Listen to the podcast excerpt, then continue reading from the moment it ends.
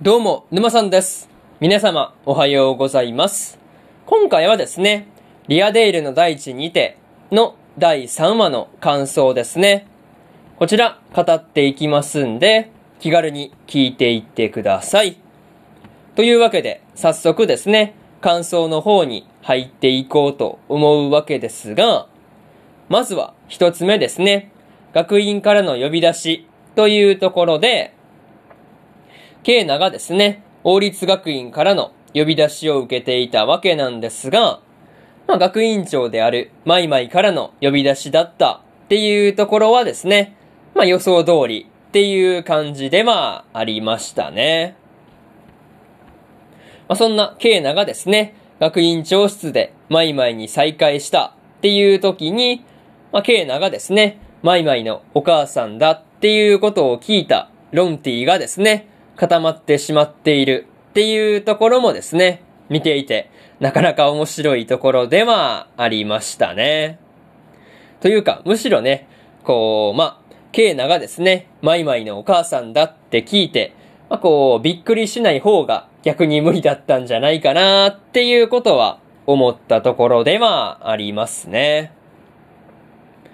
それと、マイマイの旦那であるロプスにも、ケイナがマイマイの母であるっていうことで、まあ驚かれていたわけなんですが、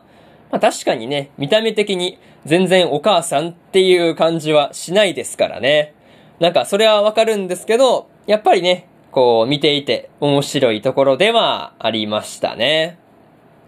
まあ、にしても、こう、王立学院に呼ばれたついでに、ケイナがですね、ポーション作りを実演していたわけなんですが、こう、ささっとポーションがね、完成していたわけなんですが、瓶がどこから出てきたのかっていうところで、まあ、それを冷静に突っ込むロプスにですね、まあ、ついつい笑ってしまったなというところではありますね。まあ、そういうところで、まず一つ目の感想である、学院からの呼び出しというところ終わっておきます。でですね、次、二つ目の感想に入っていくんですが、闘技場にてというところで、まあ、ケイナが闘技場での幽霊騒ぎのクエストを受けていたわけなんですが、あとですね、前回ケイナに捕まった王子である、まあ、赤髪の少年ですね。まあ、赤髪の少年に後をつけられていたっていうところで、なかなか面白いところではありましたね。まあ、それと、ケイナがですね、闘技場に着くなり、こう、サラマンダーが宿っているっていう風に言っていた件と、まあ、ケルベロスのワンコーズをですね、召喚したりしているっていうところは、なかなか、こう、準備万端っていう感じで、まあ、すごく見ていて面白いところではありましたね。まあ、にしてもね、王子がワンコーズのよだれがですね、まあ、こう、まあ、いろいろなところですね。まあ、こう、あらゆる場面で、こう、まあ、よだれがかかってしまっているっていうところもですね、なんかこう、見ていて平和な感じがあって、なんだか微笑ましいなっていう風に感じたところではありますね。また、王子がですね、寝言やケイナとの会話の中で、まあ、ロンティのことを好きであるかのような口ぶりを、まあ、していたわけなんで、まあ、そういうところで、まあ、ロンティが好きなんだなっていうことが伝わってきたんですが、まあ、それをすぐにですね、ケイナが察していたりするっていうところもですね、なかなか面白かったところではありますね。まあ、そういうところで、二つ目の感想である、闘技場にてというところ終わっておきます。でですね、次、三つ目の感想に入っていくんですが、この世界は、というところで、ケイナがですね、まあ、闘技場から守護者の空間の方へと転移していたわけなんですが、まあ、こう VRMMO としてのリアデイルはですね、とっくの昔に運営を、まあ、こう、まあ、終了してるんだっていうところで、まあ、マジかっていう感じでしたね。まあ、それを聞くと、まあ、他のプレイヤーをね、まあ、この200年後のリアデイルの世界で探すっていうことを、こう、まあ、目標というか、目的にしていたケイナとしては、まあ、こう、ショックが大きすぎる話だったっていうところで、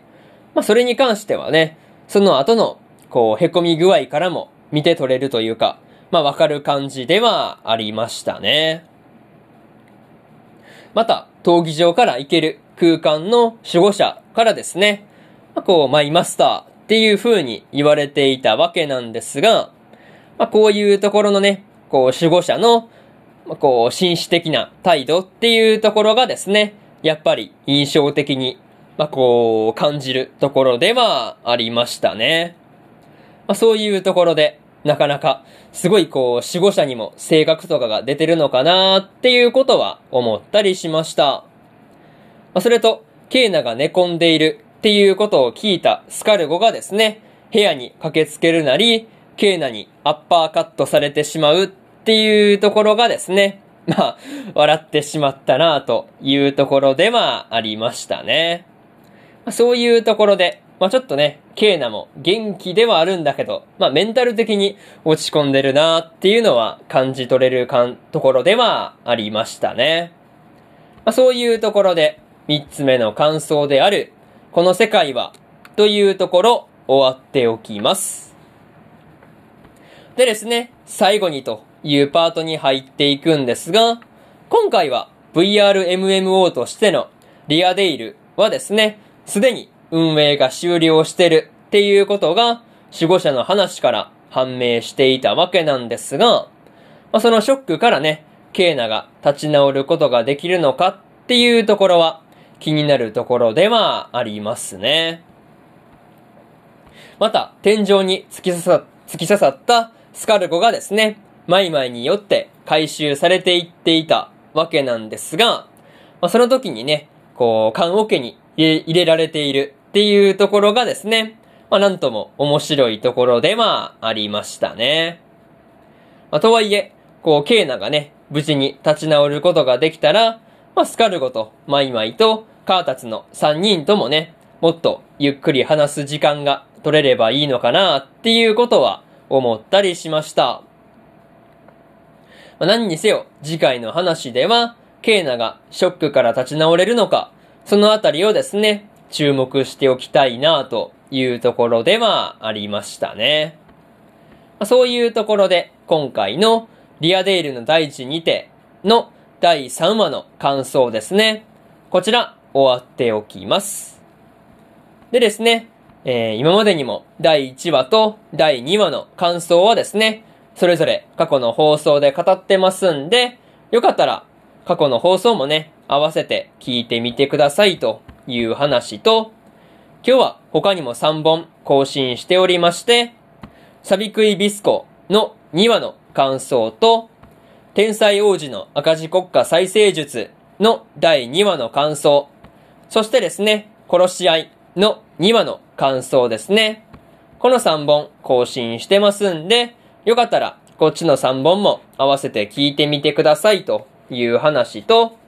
明日はですね、平家物語